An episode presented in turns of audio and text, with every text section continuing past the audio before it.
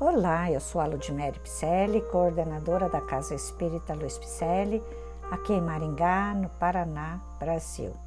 E estou fazendo a leitura de mensagens ditadas pelo Espírito Emmanuel, que se encontram no livro Seara dos Médiuns, que foi psicografado por Francisco Cândido Xavier. Hoje o episódio intitula-se Reforma Íntima. Quando a espiritualidade sublime te clareou por dentro, passaste a mentalizar perfeição nas atitudes alheias. Entretanto, buscando aqui e ali padrões ideais de comportamento, nada mais recolheste que necessidades e negações. E irmãos que te pareciam sustentáculos da coragem tombaram no desânimo, em dificuldades nascentes criaturas que supunhas destinadas à missão da bênção, pela música de carinho que lhes vibrava na boca, amaldiçoaram leves espinhos que lhes roçaram a vestimenta. Companheiros que se afiguravam troncos na fé resvalaram facilmente nos atoleiros da dúvida, e almas que julgavas modelos de fidelidade e ternura abandonaram-te o clima de esperança nas primeiras horas da luta incerta. Sofres, exiges, indagas, desarvoras desarvoras-te, não é? Trilhando o caminho da renovação que te leva, solicitas circunstâncias e companhias em que te escolhes para seguir adiante. Contudo, se estivesses no plano dos amigos perfeitos, não respirarias na escola do burilamento moral. O universo é governado por leis infalíveis. Dai e dar-se-vos-á, ensinou Jesus. Possuímos desse modo tão somente aquilo que damos. Se aspiras a receber a simpatia e a abnegação do próximo, começa distribuindo simpatia e abnegação.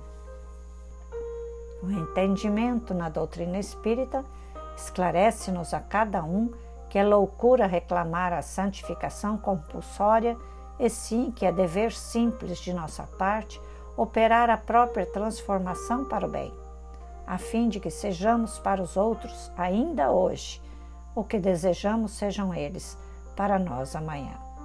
É possível estejas atravessando a estrada longa da incompreensão, pedregosa e obscura. Façamos, porém, suficiente luz no próprio íntimo, e a noite, por mais espessa, será sempre sombra a fugir de nós. Conhece-te a ti mesmo. Já ouviu falar nessa frase? Sócrates.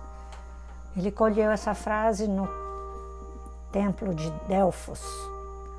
E ele vem trazendo um ensinamento grandioso que é a reforma íntima.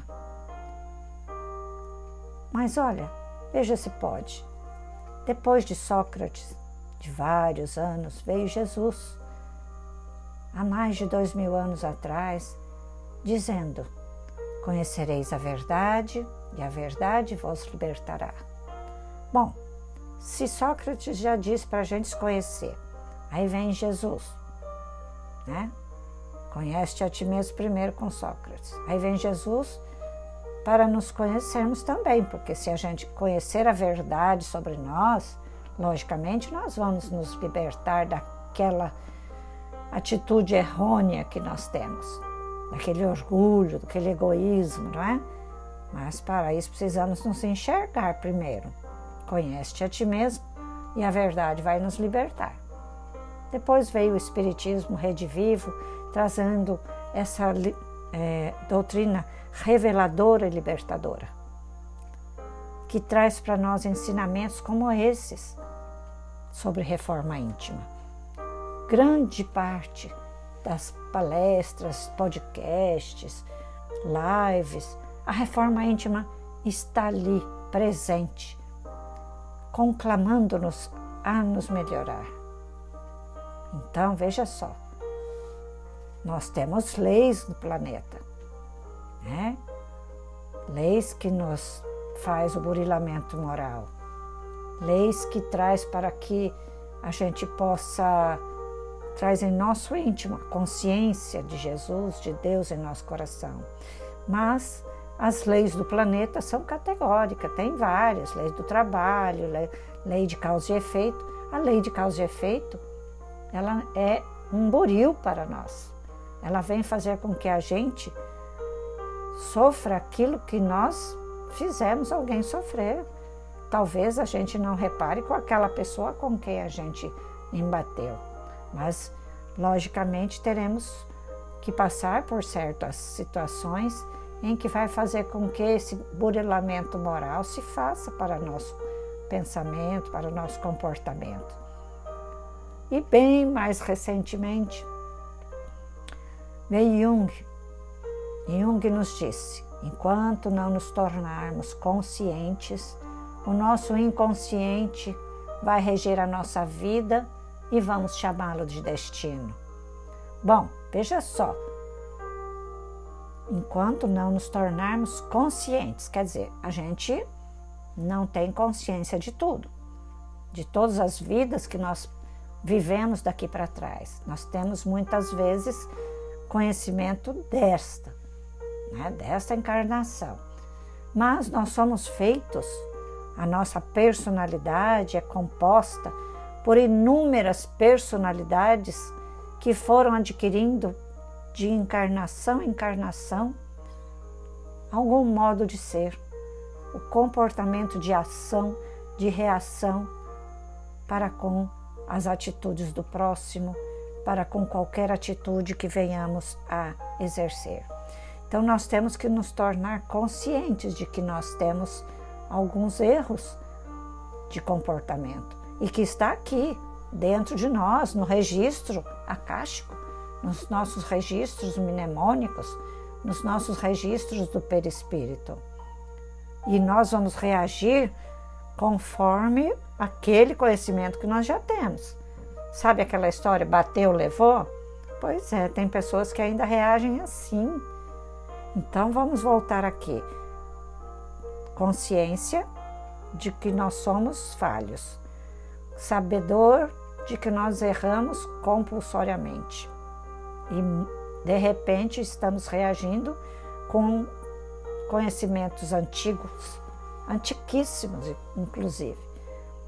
Então, esse conhecimento anterior vai reger a nossa vida, porque nós não vamos mudar nunca se a gente não melhorar este nosso comportamento.